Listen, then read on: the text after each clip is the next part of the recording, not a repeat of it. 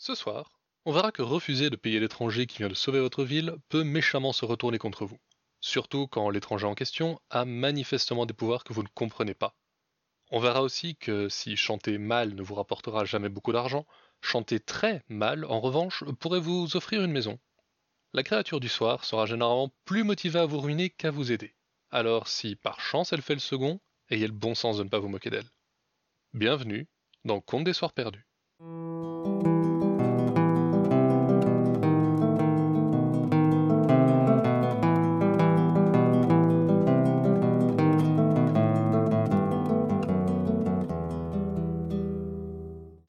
Écoutez Contes des Soirs Perdus, l'émission qui vous fait découvrir les contes et mythes que vous ne connaissiez pas encore et vous replonge dans ceux que vous aviez peut-être oubliés.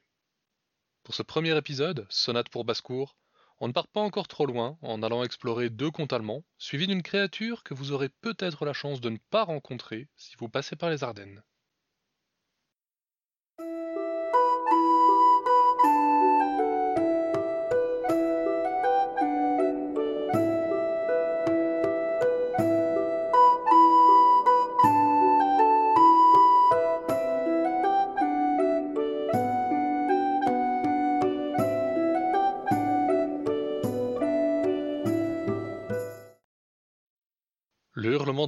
Retentissait encore lorsqu'elle abattit son balai. Le son mou du choc fut assourdi par le corps de l'énorme rat qui venait de rencontrer un sort funeste. Sans plus de cérémonie, et avec la farine et la poussière qui jonchaient le sol, l'imposante femme envoya valser la carcasse par la porte et n'y pensa plus. Jusqu'au lendemain, où un autre rongeur eut le culot de traverser l'atelier sous ses yeux avant de connaître le même sort que son compagnon. La boulangère n'était pas la seule à être importunée par ses locataires indésirables, et bientôt ce fut toute la ville de Hamelin qui se retrouva envahie de rats. Les premiers jours, on trouva des sacs de grains éventrés, des provisions dévorées, et quelques cadavres velus sur les trottoirs devant les maisons. Mais rapidement, la situation dégénéra. On ne savait plus quoi faire des rats qu'on tuait et qui donnaient des airs de moquettes poisseuses aux rues de pierre. Mais le vrai problème était ceux qu'on n'arrivait pas à tuer. Il en arrivait sans cesse de nouveaux, toujours plus féroces. Les portes ne les arrêtaient pas, pas plus que les murs, qu'ils soient de bois ou de pierre. Après une semaine, les citoyens d'Amelin commencèrent à connaître la faim. Les rats avaient grignoté leurs provisions jusqu'à la dernière miette. Les rongeurs n'avaient même plus peur de l'homme, qu'ils mordaient profondément si un malheureux se trouvait entre eux à leur repas. Même les nouveau-nés n'étaient plus à l'abri dans leur berceau. Il ne fallut pas longtemps pour qu'une foule s'assemble devant la maison du bourgmestre, chaque jour plus nombreuse. Et chaque jour, celui-ci les rassurait, leur disant que, comme les rats étaient venus, ils partiraient. Sans doute. Il tint ce discours jusqu'à ce qu'un soir, il trouve sa femme en train de pleurer.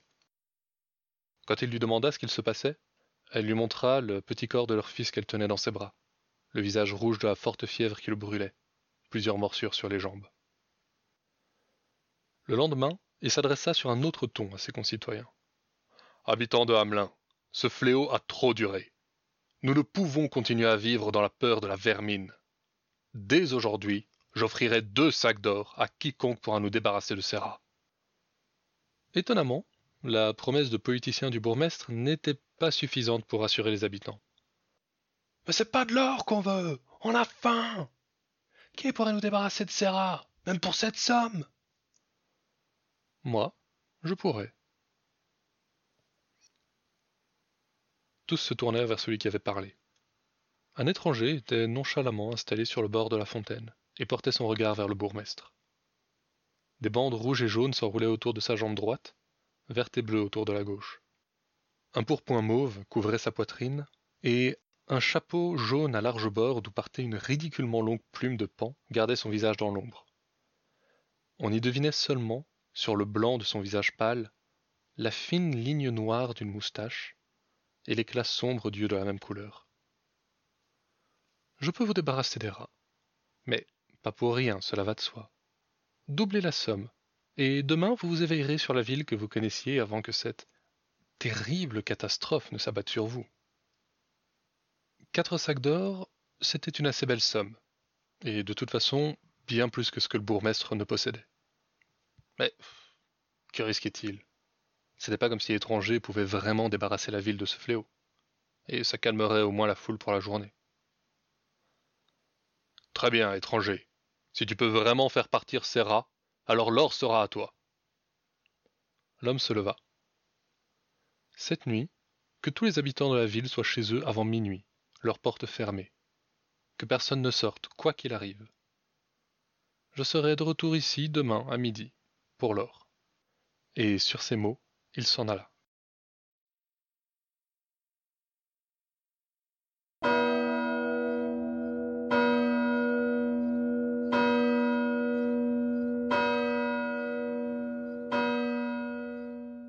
L'écho des cloches rebondissait sur les pavés des rues désertes.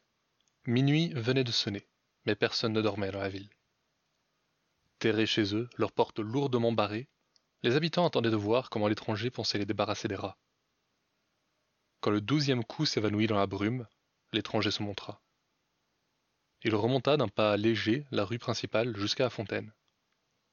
Là, il sortit de son sac les segments d'une longue flûte qu'il assembla avec précaution avant de la porter à ses lèvres.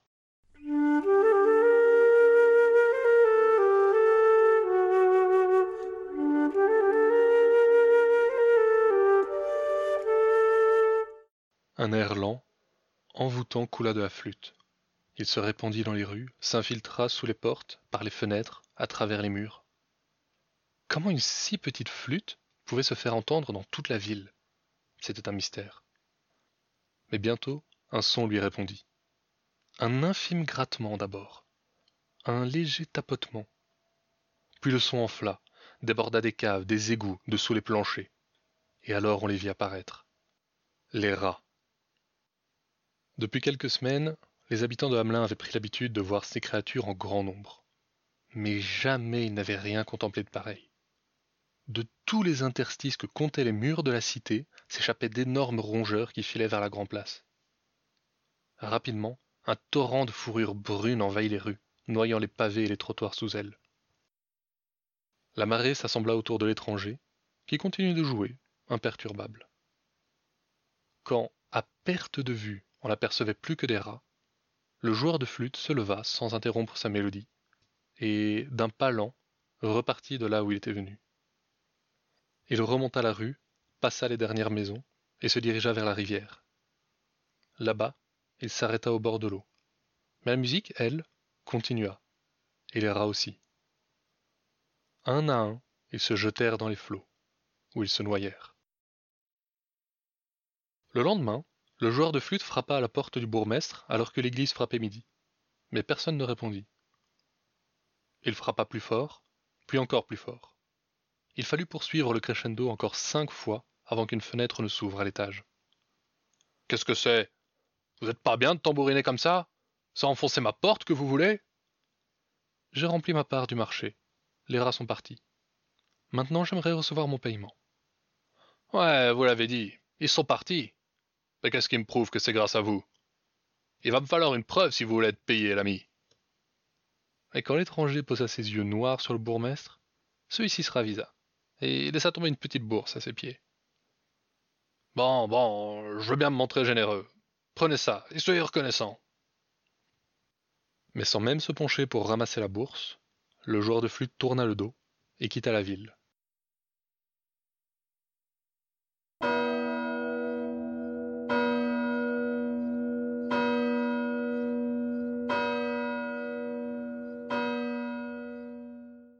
Comme la veille, le son des pas de l'étranger fit écho à celui des cloches.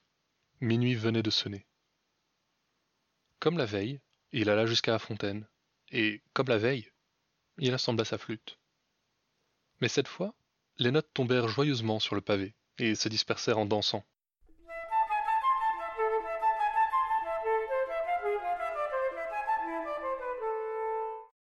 Les portes étaient barrées, comme la veille, mais les notes franchirent fenêtres et linteaux. Elles montèrent aux étages, dans les chambres et les berceaux, et elles y réveillèrent les enfants, qui se levèrent pour danser avec elles. Les plus grands portaient les trop petits, et dans une grande farandole ils se rassemblèrent sur la grande place, autour du joueur de flûte qui se mit en chemin.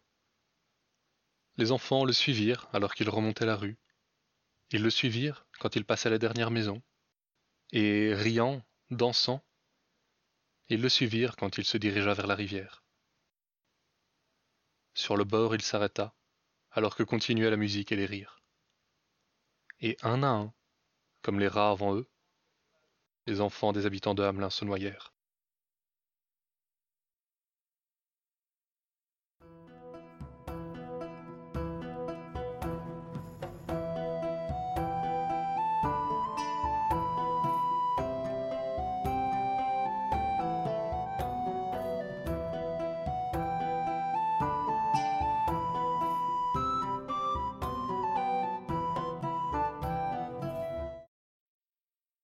Ma foi, ces sacs de grains sont encore plus lourds qu'hier.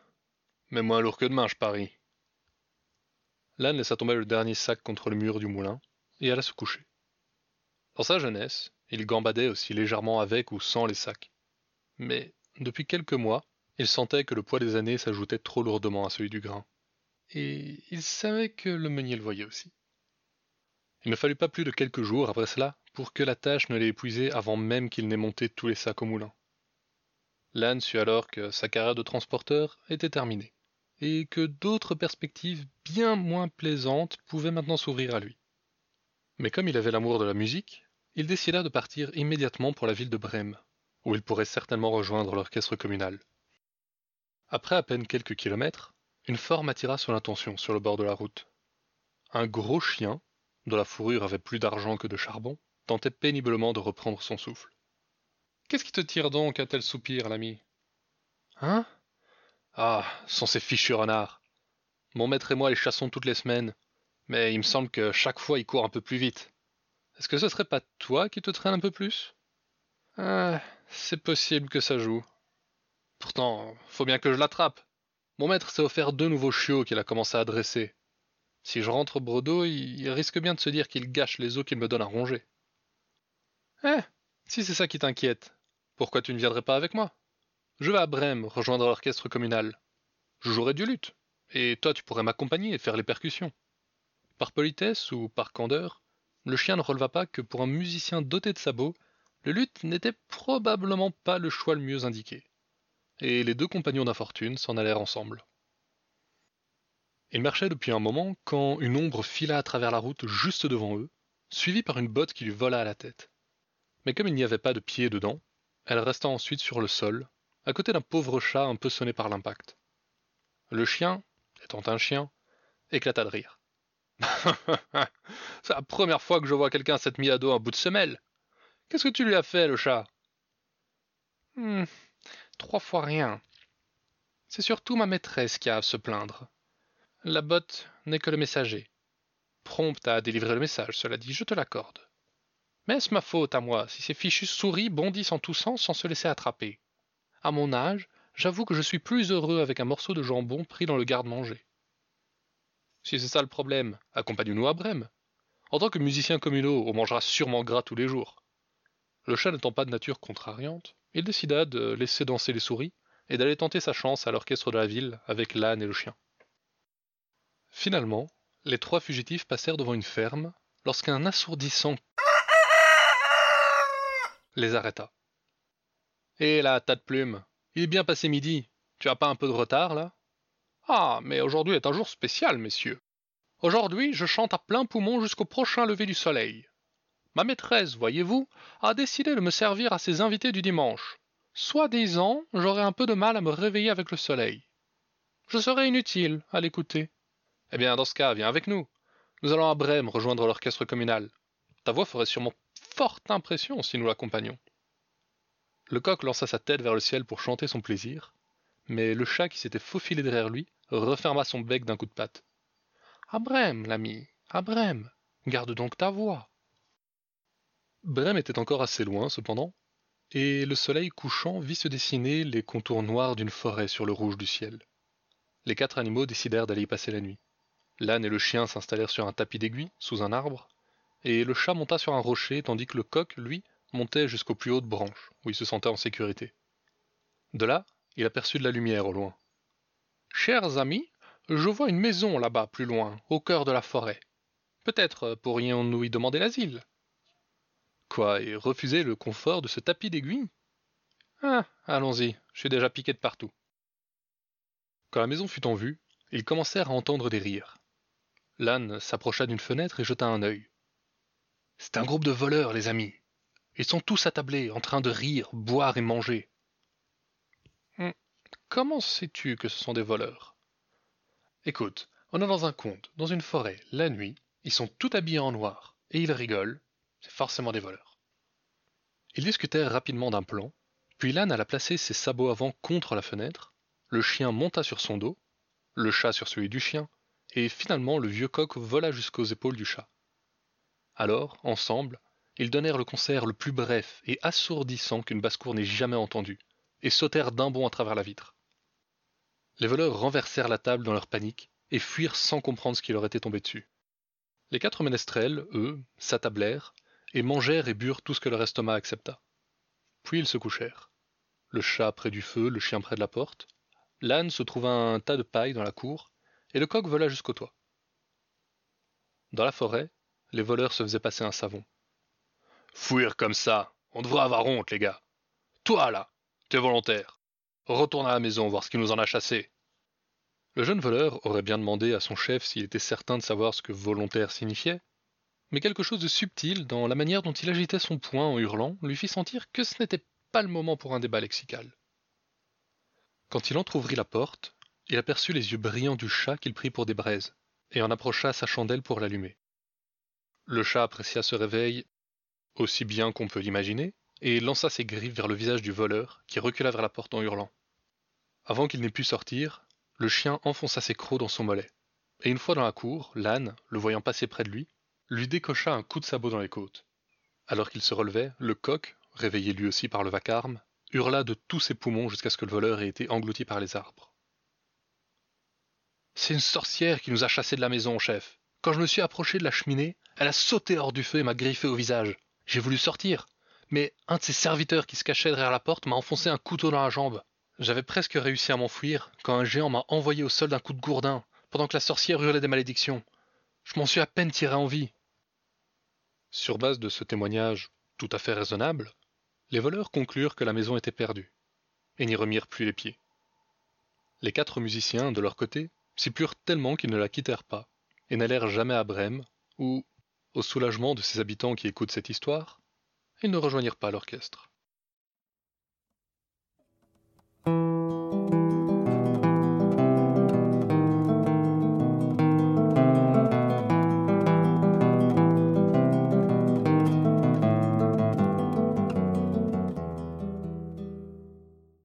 Si vous avez au moins un ou une amie qui atteint péniblement le mètre 60, vous connaissez cette expression. Ce qui est petit est mignon. La créature du soir ne correspond pas tout à fait à ce proverbe. Le nuton est le cousin ardennais du lutin, une créature aussi teigneuse que petite. Oubliez le petit lutin qui gambade dans les bois, le nuton préfère les cavernes. Peut-être surtout parce que c'est là qu'on lui fiche la paix.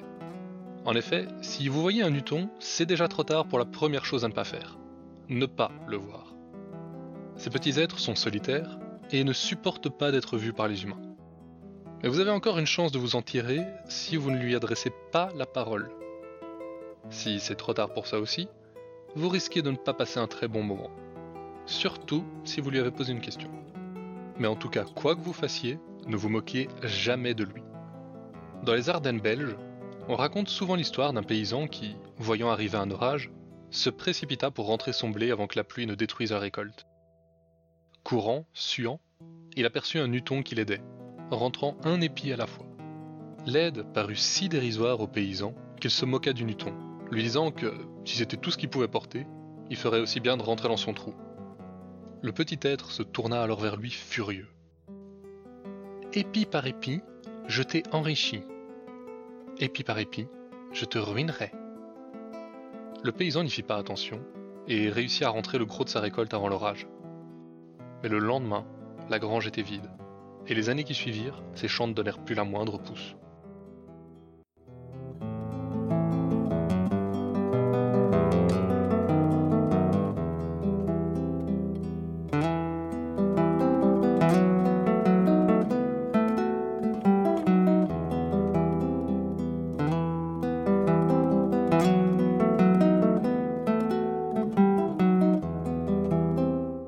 Le joueur de flûte de Hamelin et les musiciens de Brême sont des contes collectés par les frères Grimm, Et les musiques sont composées par Brandon et Derek Fisher.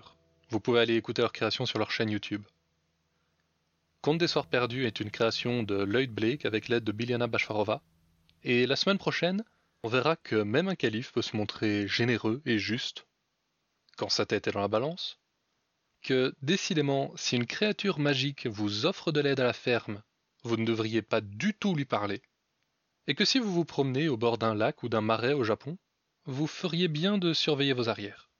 Littéralement.